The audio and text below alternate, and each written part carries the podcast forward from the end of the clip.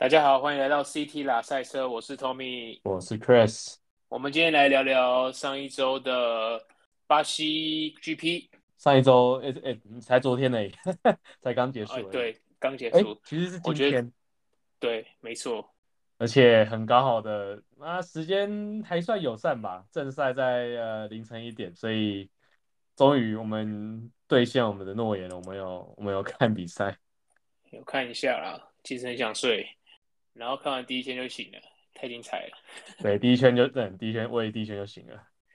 没有，但是我们现在先不要讲正赛的内容。我们现在讲正赛前这周，我们上次有提到这周的赛制是 Sprint，也就是冲刺赛。嗯、那在冲刺赛之前又发生了什么事？来，Chris，你说。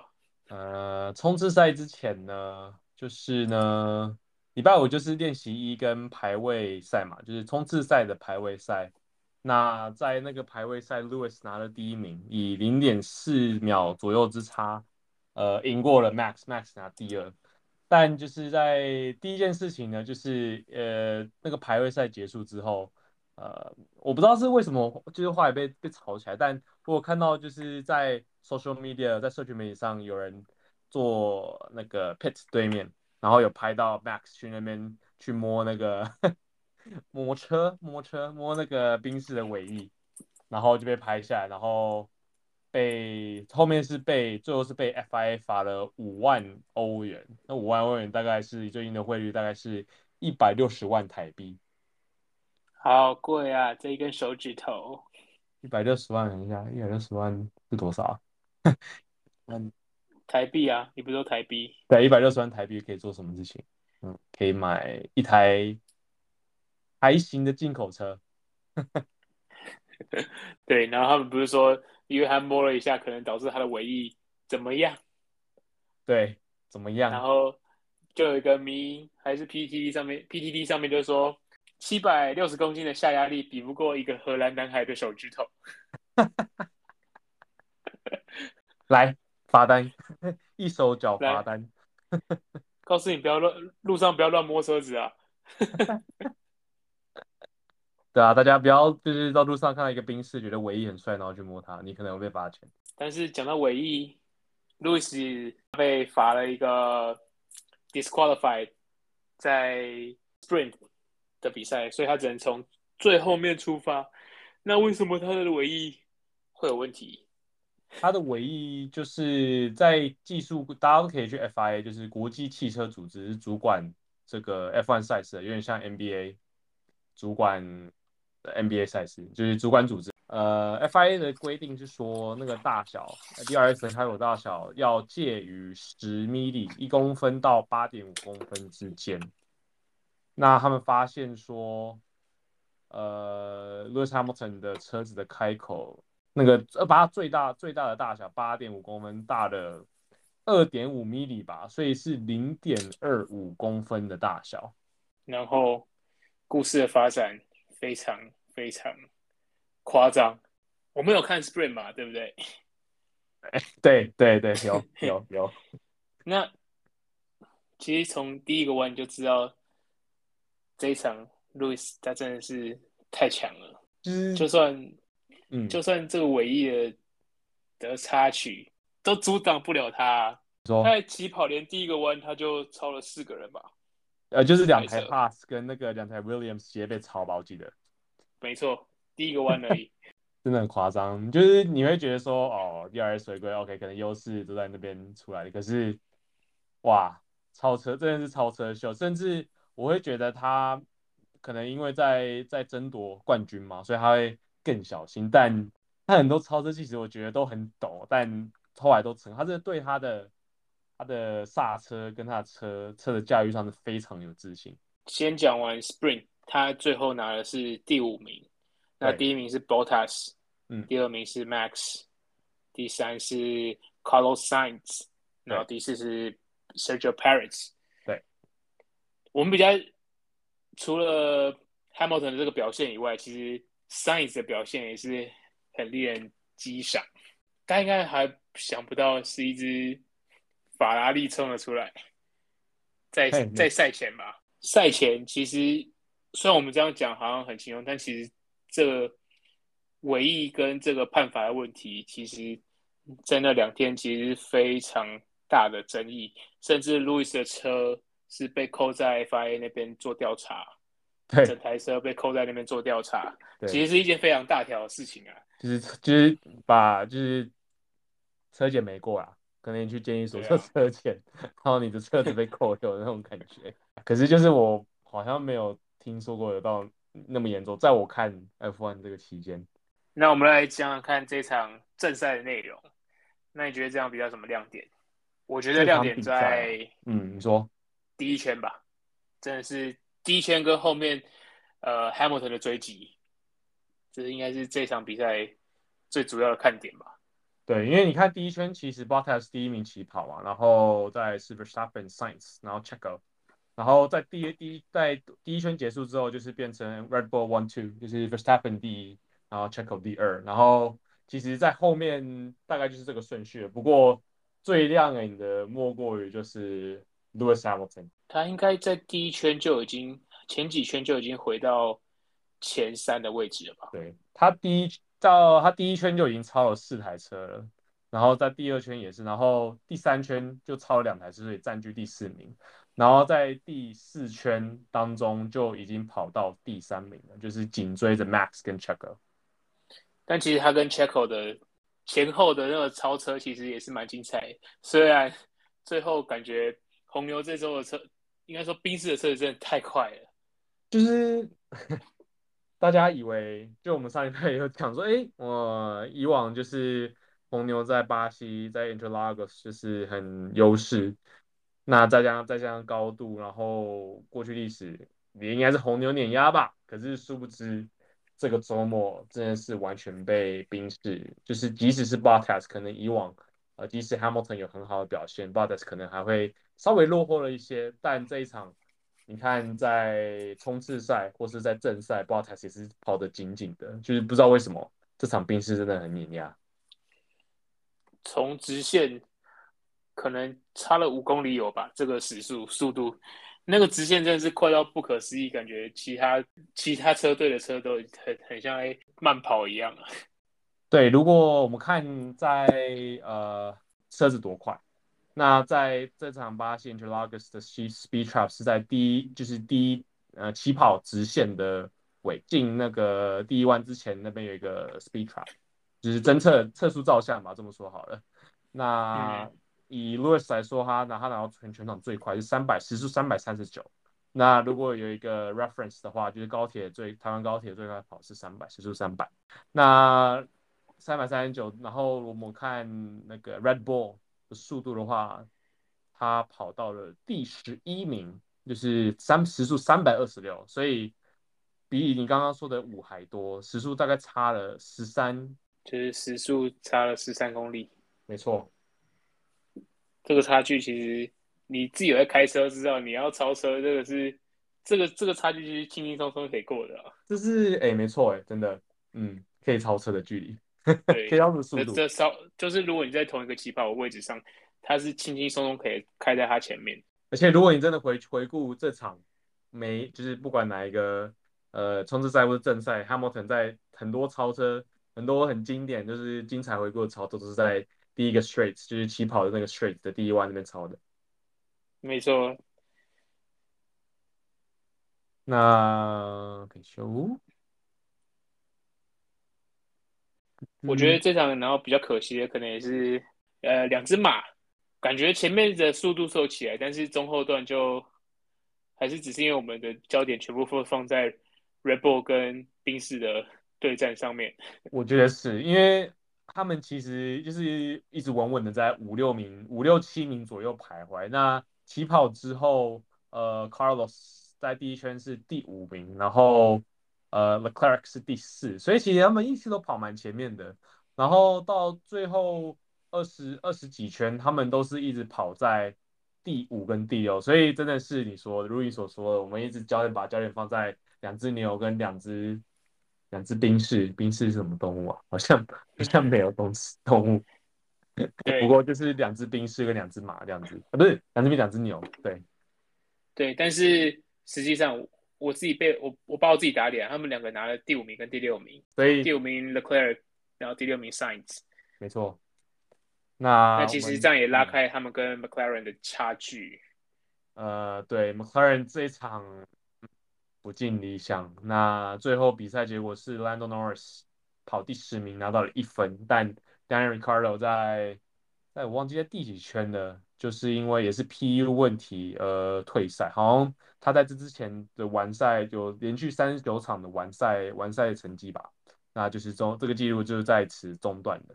但是我是觉得 Lando 这一场是算是比较倒霉一点啦，你有这样觉得吗？嗯，他一开始是是撞到谁啊？其实我有有点没印象。哦哦，对，他一开始就是起跑起的还不错，跟 Sainz 的擦撞，然后他的左后轮就出了问题，所以他很早就进站了。对，那就是非常衰的，就是我们你们 pit 的入口都是在一圈的结尾嘛，所以如果假设你在接近一圈的结束出事的话，其实你算某种程度幸运，因为你不用跑那么多距就可以进站换了。但 Lando 是在第一呃第一圈的起跑第一弯就撞，所以比你看你如果你看很多赛事，你看比如说 front wing 或是什么一些零件掉了，然后或者轮胎爆了，其实那个东西都有很有机会损伤在车上，其实原本是好好的零件，像比如说可能后轮之前是我可以。我好像有一次是 Charles 吧，Charles Leclerc，他后轮还是 Raikkonen，他后轮爆掉，然后后轮里面的缝纫那个那个那些布不同的层，就是一直打打打打打打打到那个后翼整个坏掉，所以就是他在起跑的时候坏掉，其实算有点衰，嗯，但最后还算是 OK 吧，感觉就是破胎，然后安全的回到了 pit，换了前翼跟那个就换了轮胎，最后拿到第十名其实是。超乎大家意料啦，老实讲，就是已经算也是 damage limitation 了，就是就在前几场，呃，法拉利已经来势汹汹，然后这一场也是很稳的拿到第五、第六名，那呃呃 Lando Norris 拿到 McLaren 的仅仅一分，那把呃法拉利跟 McLaren 之间的积分差距拿到了双位数，拿到了双位，对，是说，哎，对，真的真的。十八岁，嗯，二十一点五，哎，真的，这是拉到了双位数。那现在他们的积分差距是二十一点五分。好，这个排名我们可能可以再观察看看，再观察看看，因为你要回想哦，在去年，如果我还记得的话，可能是到最后一场才确定他们拿那个车队积分第三名，所以。都很难说。如果我们再回去回头看前面两个车队，原本是一分差距，现在差距拉到了十一分，所以都还是有机会的。三场还有很多积分可以拿。然后讲到车队的积分的话，我们又可以再讲另外一队，就是我上次在讲第五名的对决。那是两哪两队呢？呃，Gasly 对 Alpine。哎哎呀，啊，讲错是 AlphaTauri 对 Alpine。对，真的。又扛起了，算是扛起了车队啊！一个 Gasly，两只 Alpine。对啊，像刚刚在准备就是节目的的时候，就就在看一次那个赛事回顾，然后就是哎，对对吼，就是他有这个截取到最后 Gasly 跟两台 Alpine 对战的那个记录。哦，对哦，对哦，这件事情有发生。然后我想说，哇哇，Gasly 这场又扛起了队伍，所以最后还是呃还是。紧咬着 Alpine，你看 Alpine 那个两支第八名、第九名，然后加起来六分，对，然后 Gasly 第七名，直接自己拿六分，嗯、然后他的队、就是、他的队队友 Tsunoda 拿了第十五名，十五名，对，就啊 Tsunoda，有时候看到他是日本人分场就觉得啊，希望他可以加油一点，不过嗯，就是我觉得他有对，他有他有改善，就是。随着赛季的发展，他是有进步，我觉得，但我觉得下一赛季真的就是有点像他，就有点像 Giovinazzi 这一赛季的感觉吧，就是要么就就有了最后一个赛季，要么就会有下一个赛季。就是大家也众所皆知，就是 Red Bull 的 Academy，就是 Red Bull 红牛的车手养成养成学院是非常严苛的。如果他没拿出应有的表现，我相信他的位置也是坐得很陡啊。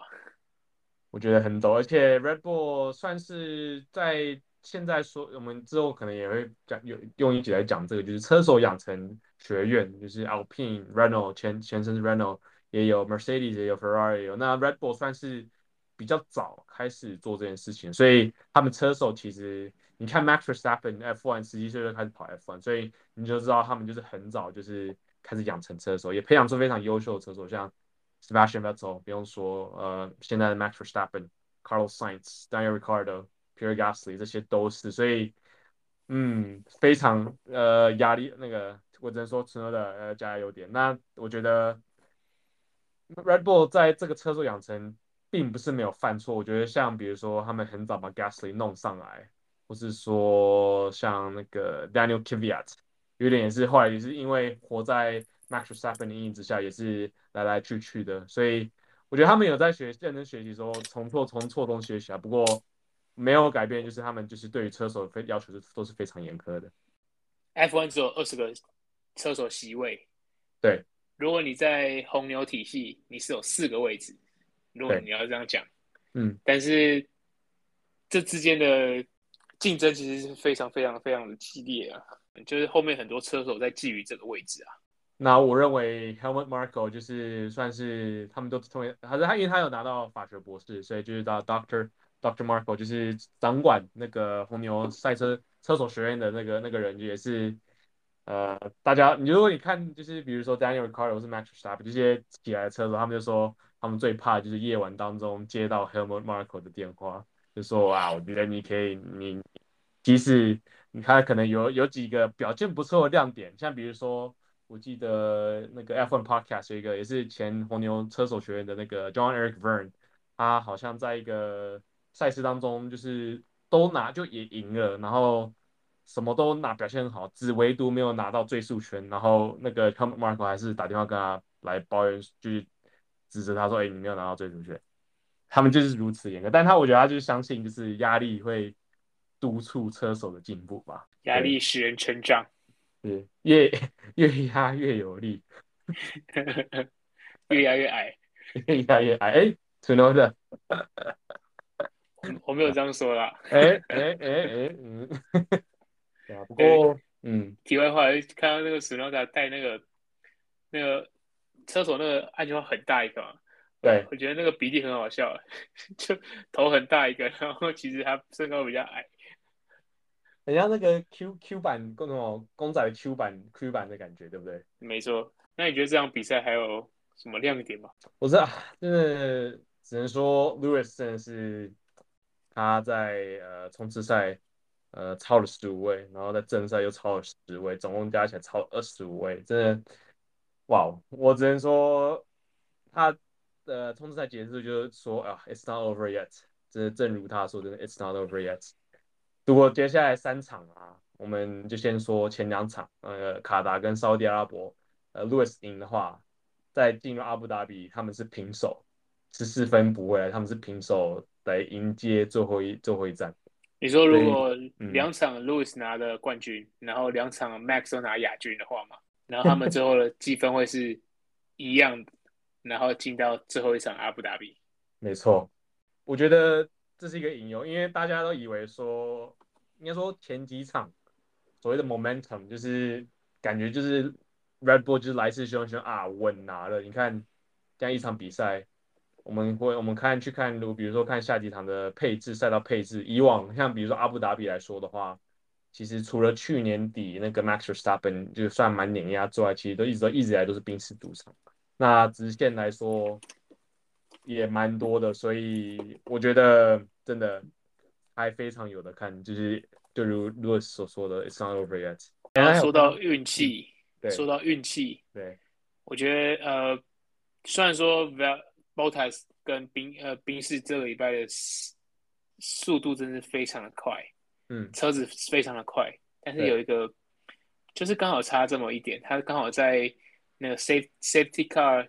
呃，开始之前他进了 pit lane，对，还是刚好在那个时候进到 pit lane，对，然后让他获得了 Bottas 拿到一个蛮大的优势，因为哦，我觉得有啊，因为在一开始，其实这场这场比赛有发生两次，哎，一次的就是 safety car，然后一次的 virtual safety car，所以其实原本呃，他每次赛事前都有一个预测那个进场的策略，原本是预期是一个推进场两次的一个赛事，但因为就是 safety car 的出现，所以让这台这场赛事有可能变成 one stop 的呃 race，那其实他们其实没有必要进来，那。呃，我记得是 Max 先进来，然后 Lewis 跟进了，然后后来就是就你如你所说的，Bottas 运气很好，在那个 Virtual Safety Car 的时候进来，那就是秒数上损失，我觉得蛮，我觉得应应该有成，我觉得是有成为关键性的那个，成为 Bottas 有拿到第三名的关键的一个转捩点。我觉得要讲车子的速度，宾士肯定是追得回来，但是这个。关系又让他们的差距变得更大，造成就是 Paris 完全没办法再把这个位置要回来的因素。对，因为在 Bottas 进他 Bottas 进场前，其实那个 Bottas 后面就是 Paris 嘛，然后他们进去之后，中间就夹了一个 Charles Leclerc，所以呃算是 undercut 奏效了某种程度。嗯还有就是 traffic 啦，因为一开始也是，其实也是，呃，Max 这边已经领先 Lewis 大概二点多秒，还是哦，应该是四秒。然后因为 Lewis 先进进场，然后就让，然后然后就让这个差距减到一点多秒。然后我就记得说 Max 在 radio 上头不要再让 under under undercut 这个事情发生了。所以在第二次进进 pit 的时候，呃，Max 他们就决红牛就决定先让他进来。然后我觉得就是这个事情也同时在发生在 Bottas 上，只是 Bottas 又有因为就是 Virtual Safety Car，然后又占上了更大的优势。这场比赛也是看，呃，真的是主要是看红牛跟宾士两边的策略组，谁要谁要 Undercut，然后谁先进站，谁要抢得换轮胎先机。第一开始是呃宾士先做了这件事情，对，然后第二次换第二次进站的换红牛先先出手了。但实际上，其实我觉得都拿到了不错的效果，但是宾士的车就是比较快。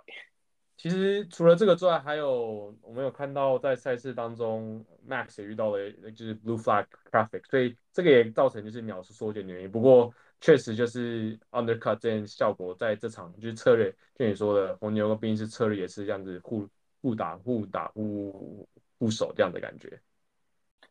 我觉得可以来谈谈四十八圈。Max 跟 Louis 的对决，对啊，你觉得你觉得怎么样？你觉得是 racing incident，所以不罚是是 OK 的吗？还是你觉得需要罚？虽然我们都没有看到他的那个车载影像，对，至今没有没有放出来，这是一件很很玄妙的事情。听说那个就是那些主审啊，在做这个判定的时候，他们手上也没有这个影像，就是。很悬，对你说很悬，为什么会发生这种事情？因为车载影像，你只要看它有没有，哎，它的方向盘往左往右打，你就知道它是不是故意的了。没错，就是很明显，很明显，所以呃，很奇妙的这个事情，这个影像没有出现。对，但是就在赛车迷，就是车迷来看的话，我觉得这是一个很精彩的攻防。嗯，我也跟你认同，因为第一个两个都没什么损失嘛，就是虽然都跑到赛道外，但两第一个呃排位上没什么损失，第二个车体也没什么损伤，但我所以我就觉得说，我觉得这个是可以是 racing 一次不过宾士车队不太认同啊。就我觉得我反而觉得那个 FIA 就是这样哈，你们就你们跑吧，反正没有没有就跟你讲一样，没有损伤。然后两两台车也都跑出赛道外了，等于是两台车都可能有一点点失控出去了。那你们就继续比吧，反正两边都没有受到太大的伤害。对啊，而且题外话，感觉 FIA 不管做什么决定都会被泡，所以他们就觉得好吧，就 racing racing incident 吧。而且如果这种比赛就是真的非常非常关键，就是真的是 zero zero or hero 的这个这个 moment。如果这个结果因为因为是一个判责，所以左右了这个排第一跟第二个结果的话，我觉得他们也不想要就是这个赛事沦为这样子，所以我觉得他们也算是做不错的决定了。同意同意，而且 Max 现在被罚这个五秒，那我才会被骂的更多吧。而且如果你想想看，如果被罚五秒的话，他是第三名哎。基本上两个都没有受害，Hamilton 也没有受受到什么损伤受害，他甚至没有他秒数也没有掉。那为什么 Max 要被罚五秒？对，就是这套我们之前一直讲的逻辑，我觉得，所以我觉得我们都觉得蛮合理的这个结果。合理的，嗯，就大家都可以接受。嗯，那你说宾士反反对，但他们最后是拿了冠军。不是大家就可以听那个那个 Red Team Radio 嘛？就 FIA 就是 Michael Massey 跟那个 Mercedes 就是他们，还有个 Red Bull 啦，就是他们也是在吵。但我觉得他们也是为了为了吵而吵了，因为他们可能也觉得说哦没差，可是就是总是要摆一点面子嘛。在我看来是一个非常刺激的对战嘛，对吧？而且 最就是我觉得就是摸摸车这件事情到赛后也是成为一个算是 Radio 上的焦点嘛，就是 Lewis Lewis 在是在。应该是在冲刺赛的结束，也被那个 Bono 他的那个他的 race engineer 说不要去乱摸车哦。因为就是那个、啊、Sebastian Vettel 他在正赛的最后开玩笑说啊，我要去啊，我要去摸车子，我要去摸车子的后翼哦。然后然后就被他的那个 engineer 警告说不要去不要去摸。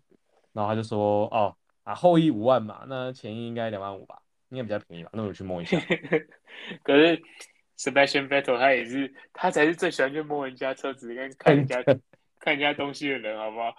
大大家可以去去看，就是去抽去查 Inspector Seb，他就是那时候他在法拉利的时候，他就是猛看，比如说可能后他旁边的车是红牛或者宾士，他在那边一直看来看去。我是不知道有没有摸啊，看就是他就是出了名的一直在那边偷偷偷摸摸的看来看去，然后探头探头探脑 探头探脑，对，而且有时候可能那个什么那个那些其他的那个 engineer 会出来出来。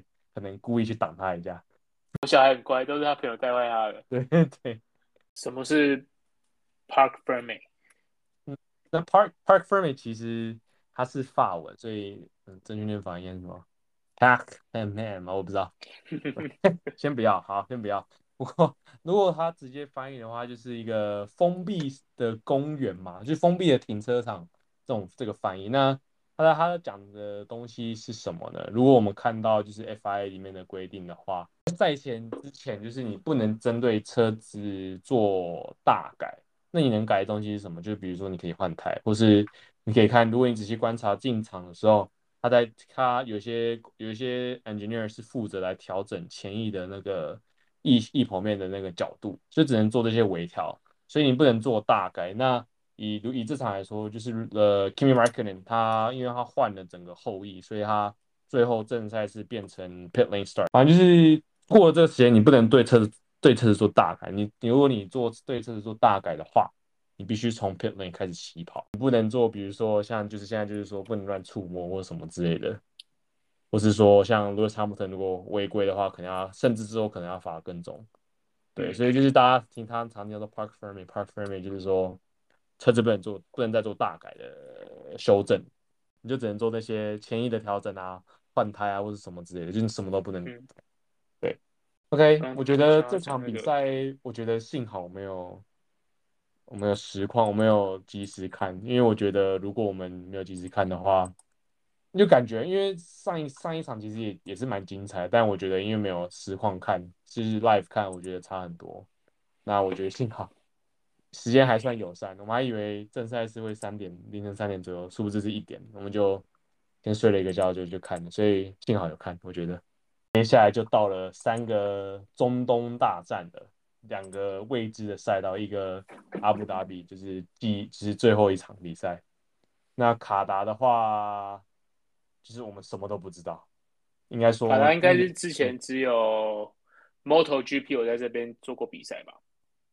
对，MotoGP 其实，在卡达这个赛道已经跑了行之有年了。他在二零零四年就开始跑了，然后就是除了呃去年疫情二零二零年 Moto One、MotoGP 没有跑之外，其实一直以来 MotoGP 都是一直有跑。然后他们其实也一直很想要把那个 F1 招进来。那如今就今年因为疫情还是肆虐当中。那原本预定说是澳洲会跑这个周末，或是这前几个周末，或是澳洲会跑，但就是取消，然后决定就是卡达递补进来。那卡达也在在二零二三年之后，在他们签了一个十年十年的约，就从二零二三年开始就会一直都会在赛季上。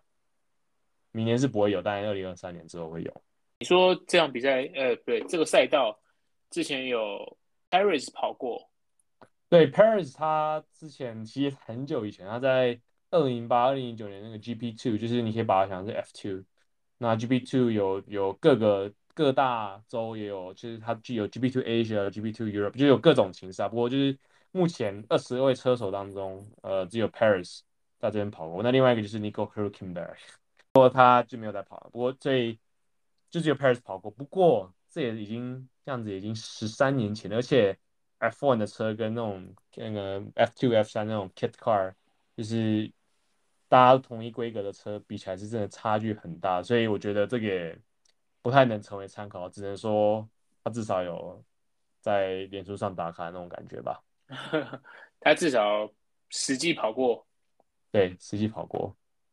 那而且如果我们我们现在现在是礼拜一，就是这个周末是卡拉比赛。如果你去看 F1 的那个网站上嘛，它其实就是什么资讯都没有。就是我看，呃，通常会至少会显示哦哪里有 DRS，哪里是第一第一个 sector，第第二个第三个 sector。可是我去 F1 官网，去 FIA 官网都找不到任何资讯，我也我也不知道他讲什么，就是一个未知的赛道。嗯，非常未知。只是我，我只是印象中，我看到我第一次看到，就是几年前看到这个赛道情，然后就觉得我第一个想到的是那个 Star Trek 星际争霸战那个 Spock 的那个手势，就是 Live Long and Prosper 那个手势，就三只手这样子，有点像。对，就是 说不上来的怪，因为你看，嗯，像你比如说我们看到巴西，就是那个最后一弯进就是起跑的那个直线，哦，我觉得那弧度很漂亮，就是。一个进去又上来，大家就是如那个 Martin Brundle 在起跑的时候，就是在前面几位的车手，他其实赛道是上坡的，所以他要刹也是刹车要咬住。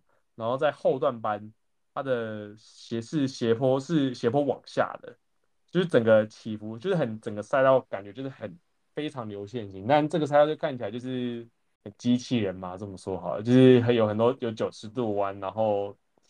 不怎么直线的直线，或是就是弯感觉有点畸形，不知道说不上来，就是很生硬的感觉啊。或是说，如果或者说我们看那个这个叫 Losail International Circuit，就是十二到十四弯，就感觉有点像土耳其的那个忘第几弯，就是它虽然说是三个弯，但看感觉就是一个大弧度。嗯嗯、呃，就说不上来，就是嗯，有点怪。实际我们礼拜五就知道了。对啊，而且啊，我就我们就是前车之鉴，那时候我第一次看到巴库的那个 circuit，就是很多九十度弯嘛，我就觉得说啊，这个能好看到哪里吗？是不是年年都很精彩啊。我觉得巴库已经是，我记得你上次有讲过，以前大家是不喜欢巴库这个赛道，然后从不知道从去年还是今年，他不是最近做了一个调查。他已经他的喜喜爱程度已经大幅的提升了。对，我觉得今今年的巴库也是可以名列前茅的精彩。对，而且就是我也可以讲一下那时候造口业啊，我那时候造口业啊，我记得那时候我们还没开始录节目的时候，阿明要不要讲一下？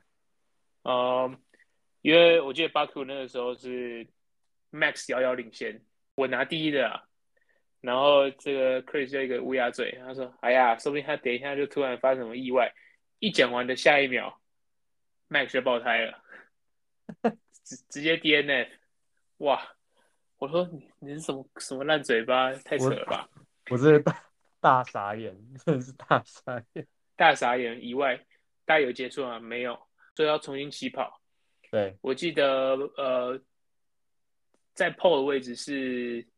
Paris 还是，然后第二是 Paris，然后第二是 Lewis，Lewis，然后就有一个很著名的事件，那个 Lewis 的刹车冒火，是那一天吧？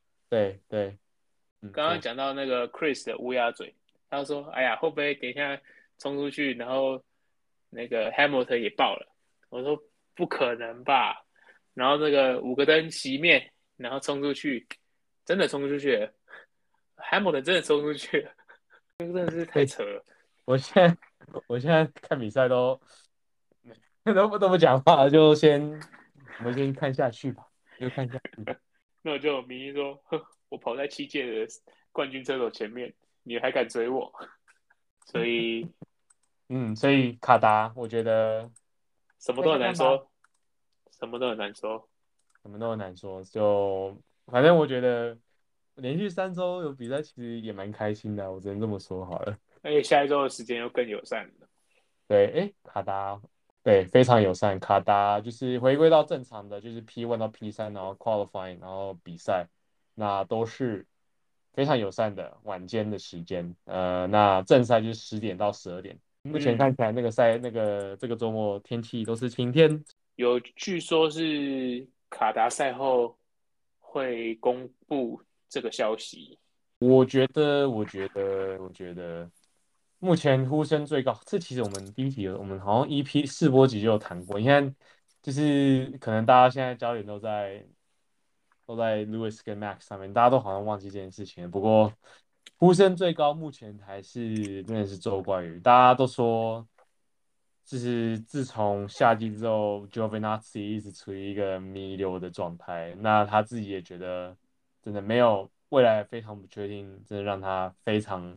跑得非常焦虑啊，有点像是 Bottas 前几年在宾士，他一直都签一年约，然后就是跑的其实没有 这样心浮浮的，这么说好了。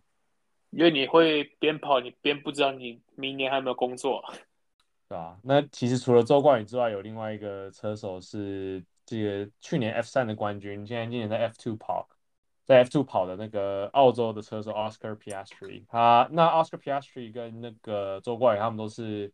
Alpine 的车手学院出来，那其实他们只是说，哦，他有可能就是因为去年 F 三表现不错，今年在 F two，然后明年可能又升上 F one。但我觉得目前来说，因为周冠宇其实，在 F two 也是算算以 F two 来说算行之有年了，那我觉得蛮有机会就是他了，加上他带来的该什么赞助，也可能是车队这边的考量啦。嗯，对，就是很现实，现实面的车队还是需要钱。毕竟 Alpha Alpha Romeo 现在比那个比比 Williams 后面的第九名，Williams 现在第八哎，嘿嘿，想不到吧？真的是想不到吧？确确实应该车手的席位应该要该确定了吧？我觉得我是觉得搞不好内部人其实应该都知道，只是说，嗯，虽然可能。听起来可能它有大影响，但我觉得就是不管是哪个地方，你有很稳定的，你知道说明年会是谁，就是不管是车子的设计上啊，或者什么样，多多少少要根据车手的开车习惯或需求去做一些微调。那我觉得对车队的工程师们而言，这也是算是可以一个，如果能够早一点宣布的话，算是也是一个定心丸吧。然后接下来我想再问最后一个，对，最近的 rumor。对，保时捷它要进军 F1 哦，对，好像到底有没有谱？其实呢，其实啊，从从一四年赛制大改就一直有说，就是保时捷算是 VW 集团之下的嘛，就是 VW 集团下，VW 跟那个 Porsche 都有说啊，要不要要不要进来跑？我是奥迪，甚至奥迪有说要不要进来跑。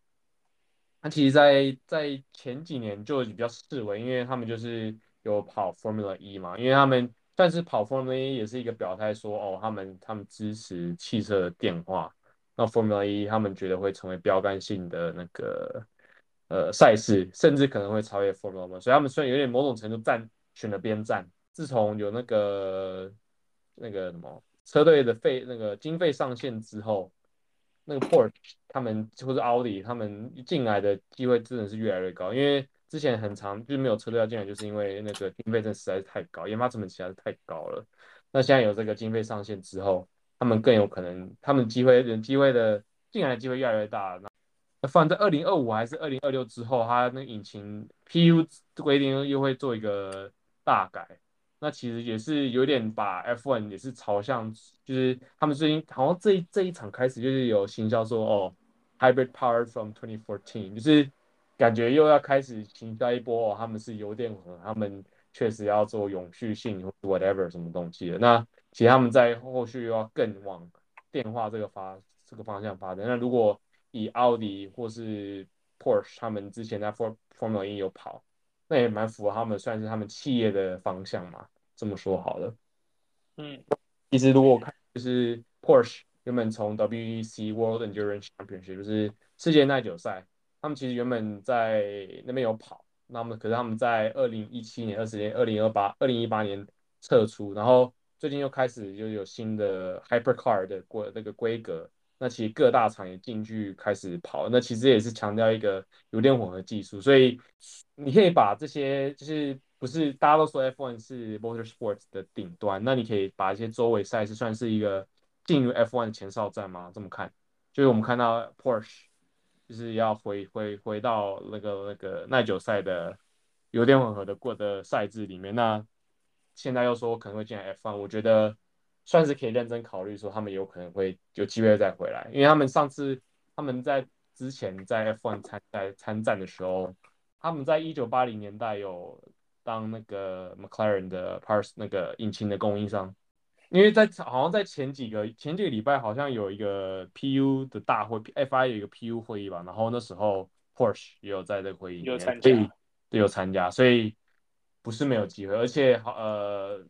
这个大目前的引擎供 PU 供应商也认可，就是以后下一下一个那个 PU 规则大改，所以所以其实嗯，我觉得蛮有机会的，至少跟上次比起来，我觉得这次真的蛮有机会的。而且好像其实，在就是现在的这个 V 六的 Hybrid 引擎，据说 Porsche 其实已经有研发出来一个原型的 PU，已经准备几乎可以上长跑，只是后来这个计划中断了，所以我觉得。嗯，我只能说这次真的蛮有机会的。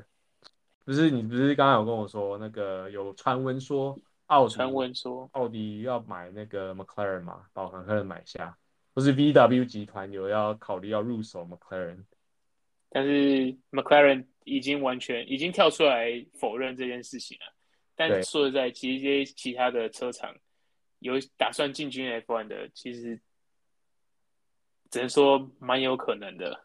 我觉得大家都其实很欢，因为那个在 Liberty Media 进来之前，大家都说就是 F1 就是有点就是一个与世隔绝的一个一个一个一个运动赛事或是产业。那其实我觉得，不管是就 Liberty Media 接手之后，就是更跟跟粉丝们更接近之外，我觉得更多车厂这样，尤其是这种有名的车厂进来，我觉得多少对于这个运动的行销或是整体的市场，我觉得都一定有帮助。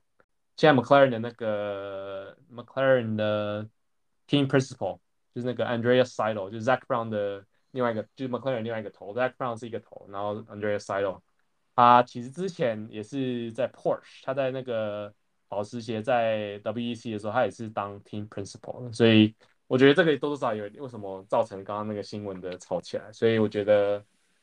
应该说赛车界圈子蛮小的，因为你看那个 Williams 现在的那个 Team Principal 那个 Jost Capital，他其实之前也是在 VW 待过，他也带了很多 VW 的人进去 Williams。应该说现在越来越多，越就是有那么多风声，我觉得多多少少是真的，所以我觉得可以期待一下。虽然说 到时候我们还在录节目吗？但对车迷对车迷来说也是。可以看看到更多车厂进来也是一件好事啊，对啊，因为其实，嗯，其实我会常不常问，哎，为什么为什么 BMW 为什么保时，就是他们可能听到的车厂为什么没有在 F1 里面？所以我觉得如果这样子的话，其实多多少少可以帮助车辆上的销售吧。所以，嗯，就我们就期待一下吧。那我们今天也节目也到个尾声，大概就是这样喽。对，大家就可以在 Instagram 上面，Instagram 我也努力在更新比较多一点东西。不过大家可以 follow 我们，或是有什么想要讨论的，可以寄到我们的 email ct the race car at gmail dot com。没错，那我们今天就这样喽。OK，啊，大家晚安，拜拜。